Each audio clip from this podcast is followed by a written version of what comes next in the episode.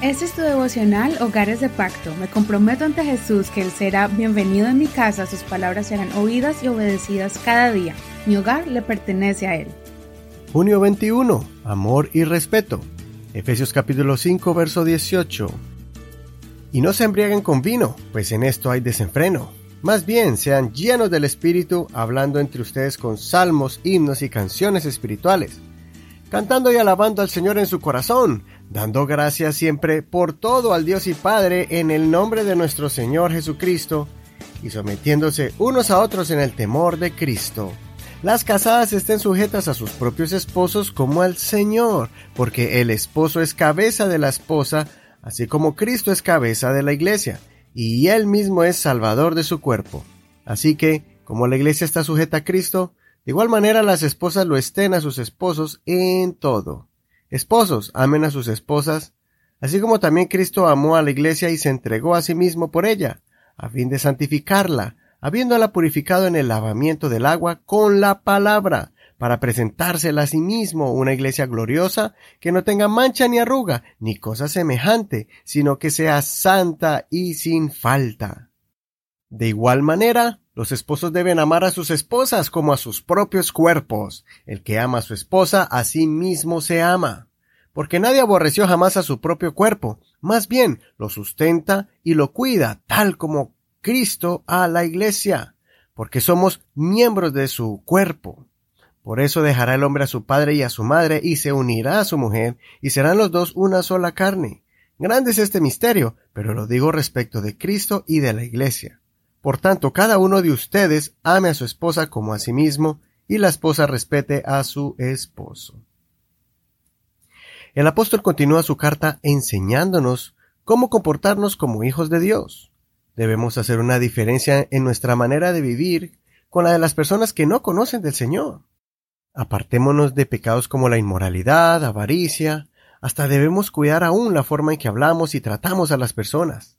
Además, debemos medir ¿Cómo usamos nuestro tiempo? Pues es valioso y debemos invertirlo viviendo una vida recta. Pero quisiera enfocarme en el consejo que el apóstol le da a las parejas. Primero les recomienda a las esposas a que respeten a sus esposos. Esto se da porque las esposas dan ese amor incondicional y también son fieles a sus esposos, pero muchas veces cuando pasan por frustraciones y malentendidos, su principal reacción es responder con una actitud desafiante e irrespetuosa. Y la forma en que el hombre reacciona cuando tiene conflictos con su esposa es una actitud fría e indiferente. Por eso muchos cierran su corazón y hasta abandonan el hogar.